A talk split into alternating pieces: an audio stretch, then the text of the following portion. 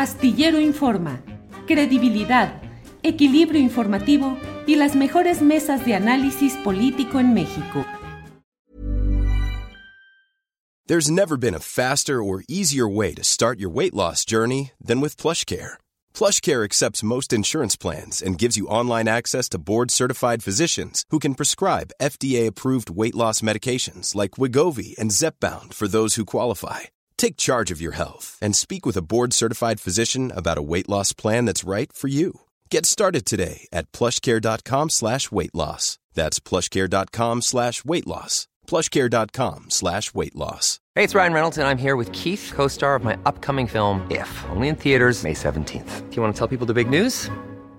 All right, I'll do it. Sign up now and you'll get unlimited for $15 a month in six months of Paramount Plus Essential Plan on us. Mintmobile.com slash switch. Upfront payment of $45 equivalent to $15 per month. Unlimited over 40 gigabytes per month. Face lower speeds. Videos at 480p. Active Mint customers by 531.24 get six months of Paramount Plus Essential Plan. Auto renews after six months. Offer ends May 31st, 2024. Separate Paramount Plus registration required. Terms and conditions apply if rated PG.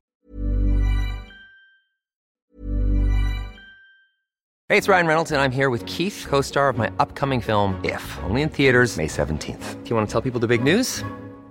All right, I'll do it. Sign up now and you'll get unlimited for $15 a month in six months of Paramount Plus Essential Plan on us. Mintmobile.com slash switch. Upfront payment of $45 equivalent to $15 per month. Unlimited over 40 gigabytes per month. Face lower speeds. Videos at 480p. Active Mint customers by 531.24 get six months of Paramount Plus Essential Plan. Auto renews after six months. Offer ends May 31st, 2024. Separate Paramount Plus registration required. Terms and conditions apply if rated PG. Hiring for your small business? If you're not looking for professionals on LinkedIn, you're looking in the wrong place. That's like looking for your car keys in a fish tank. LinkedIn helps you hire professionals you can't find anywhere else, even those who aren't actively searching for a new job but might be open to the perfect role. In a given month, over 70% of LinkedIn users don't even visit other leading job sites. So start looking in the right place. With LinkedIn, you can hire professionals like a professional. Post your free job on linkedin.com slash people today. Semana pasada que no pudimos cumplir por razones de mal internet en el aeropuerto, pero hoy vamos a tratar de tener al fin esta entrevista con Alke Jens. Ella es escritora, investigadora, responsable del área de trabajo sobre Estado, luchas sociales y el trabajo en América Latina del Instituto Arnold Bergstresser y docente en la Universidad de Friburgo. Escribió un libro en inglés que se llama Seguridad Selectiva en la Guerra de las Drogas y la colonialidad del poder del Estado en Colombia y en México. Creo que nos va a dar una visión muy interesante de cómo se van dando las cosas en cuanto al manejo de el conflicto relacionado con el crimen organizado y las fuerzas de seguridad, pero en el fondo que no dejan de ser mecanismos para abrir paso a procesos industriales, a despojo de tierras, a ir eh, votando fuera de sus comunidades a los eh, eh, campesinos, a los dueños originales, para ir instalando sobre todo industrias extractivas transnacionales. Ya está por ahí Alke Jens y vamos a platicar de inmediato con ella. Alke, buenas tardes. Buenas tardes. muchas gracias por la invitación, Julio. Al contrario, ahora sí, con buen internet eh, ya hice la presentación, ya di los, tus datos curriculares y el libro que estás presentando. Así es que dinos, por favor, exactamente qué es lo que planteas en este libro. Por favor, Alke. Pues este libro, Selective Security, lo que trata de hacer es pues dar una mirada de las prácticas de seguridad o tal vez mejor de inseguridad eh, del Estado, en, tanto en México como en Colombia, en la primera década de los 2000. Yo recuerdo cuando yo estaba la primera vez en México viviendo, eh, escuchando en la radio a generales que decían que pues ellos sí iban a, em, a matar a los Zetas. En ese entonces era mucho, o sea, muy presentes em, el tema de los Zetas. Y pues ahí y, otros órganos del Estado no iban a hacer esto, pero ellos, los militares, sí. Y pues esto me generaba cierta, cierta preocupación cómo se estaba tratando este tema. Y también el rol que, estaba, que se daba en los medios eh, al crimen organizado, ¿no? Como ese, esa contraparte oscura del Estado, simplemente un poco, tal vez reduccionista lo veía, Y entonces, em, pues yo en ese entonces ya estaba leyendo mucho a eh, colegas, a investigadores de Colombia, Francisco Gutiérrez Sanino, Liliana Franco Restrepo, son algunos nombres de los que pues ahí aprendí mucho que han trabajado este tema de, de, seguridad del Estado. Y me provoca cambiar un poco la pregunta.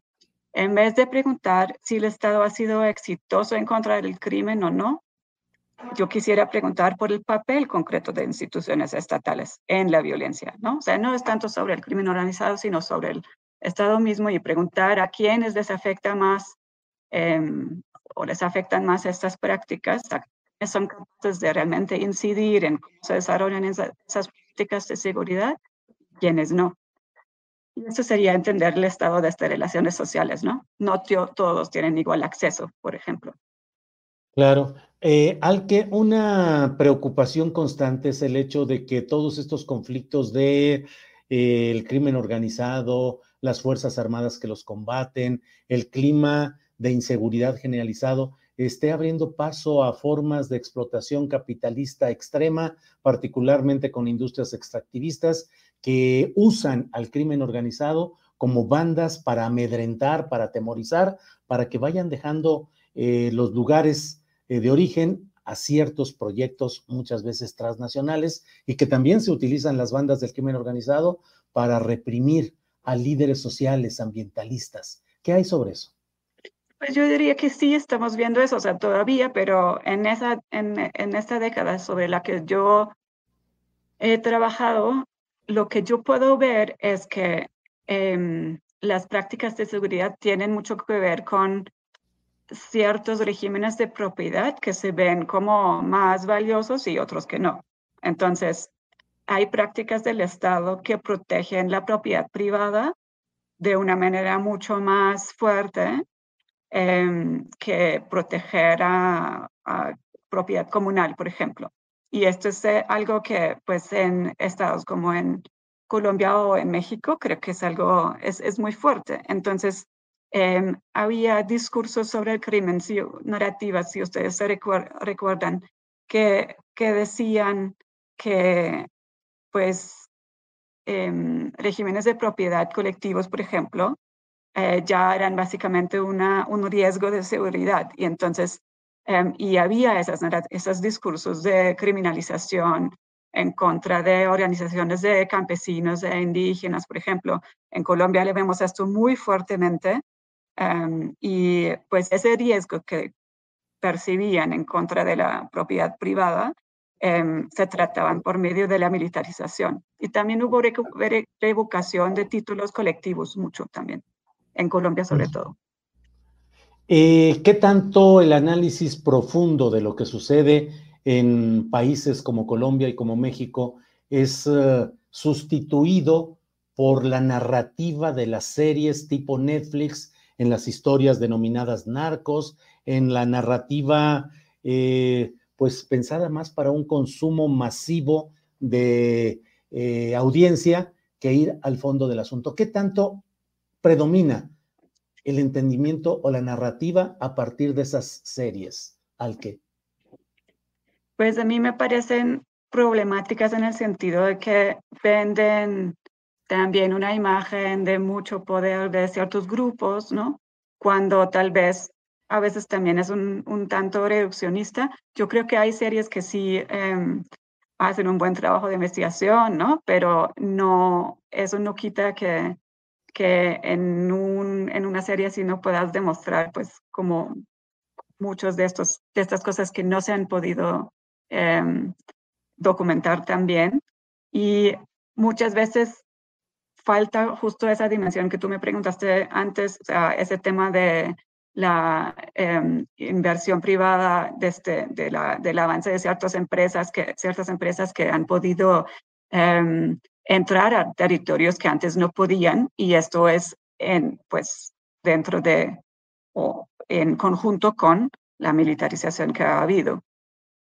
Em, y, la, y la revocación de títulos colectivos, por ejemplo, como hubo en, en Colombia, em, de una manera muy clara. Y esto no, no, se ve en, las, en estas series, por ejemplo. Y la normalización, perdón, una, un punto más, la normalización de la violencia que, que todos, o sea, muchos estamos experimentando, creo, a partir de estas series, ya, ya lo vemos como algo más normal. Creo que es un problema muy grave también.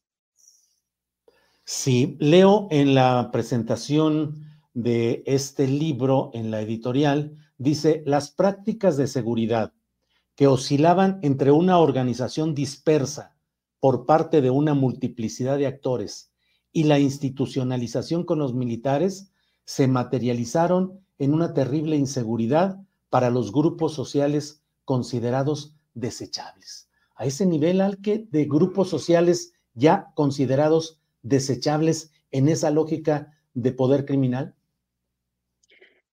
Yo diría que sí estamos viendo, o sea, hay que mirar muy de cerca cada contexto, ¿no? Y pues México es un territorio muy grande, entonces no, no es igual en todos lados, pero yo puedo decir que, por ejemplo, en Colombia, si estamos viendo, vamos a, a, una región que se llama Arauca, que está en el, eh, en el noreste del país, donde también hay y hubo en ese entonces presencia de guerrilla pero también em, explotación petrolera, ahí podemos ver que la, violencia em, sube mucho después de que eh, hay una nueva ofensiva militar.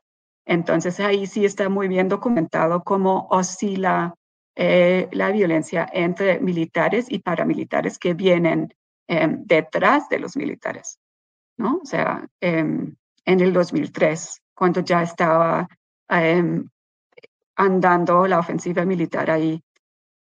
Y organizaciones eh, de, pues, de base estaban diciendo, pues acá están matándonos, está ahí, o sea, eh, ejecuciones extrajudiciales eh, muy seguido.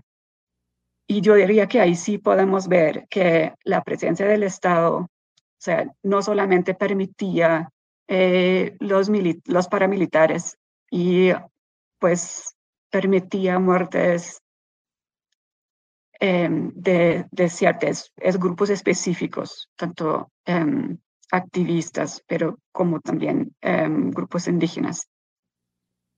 Eso por un lado, ¿no? O sea, teníamos esa permisividad, pero por otro lado, la presencia del Estado no era expandir la red de escuelas hospitales o pues introducir como el poder judicial más fuertemente en esas zonas, sino em, pues era la presencia de fuerzas de seguridad y en cierto modo también de paramilitares. Entonces yo diría que sí. Bien, pues uh, Alke, muchas gracias por esta posibilidad de platicar a reserva de lo que nos desees, de lo que desees agregar. Yo te agradezco esta oportunidad. No, pues espero que sea una contribución al debate. Estamos eh, esperando que se pueda traducir al español para que tenga un público más amplio acá. Muchísimas gracias por la invitación. y más ah, barato porque ahí en inglés está Eso siempre. ¿verdad? Sí, esto siempre es un problema muy grande, pero ahí en esto estamos trabajando. Muy bien. Alke, muchas gracias, muy amable y que un saludo hasta allá donde estás ahora. Gracias. Muchísimas gracias a ustedes.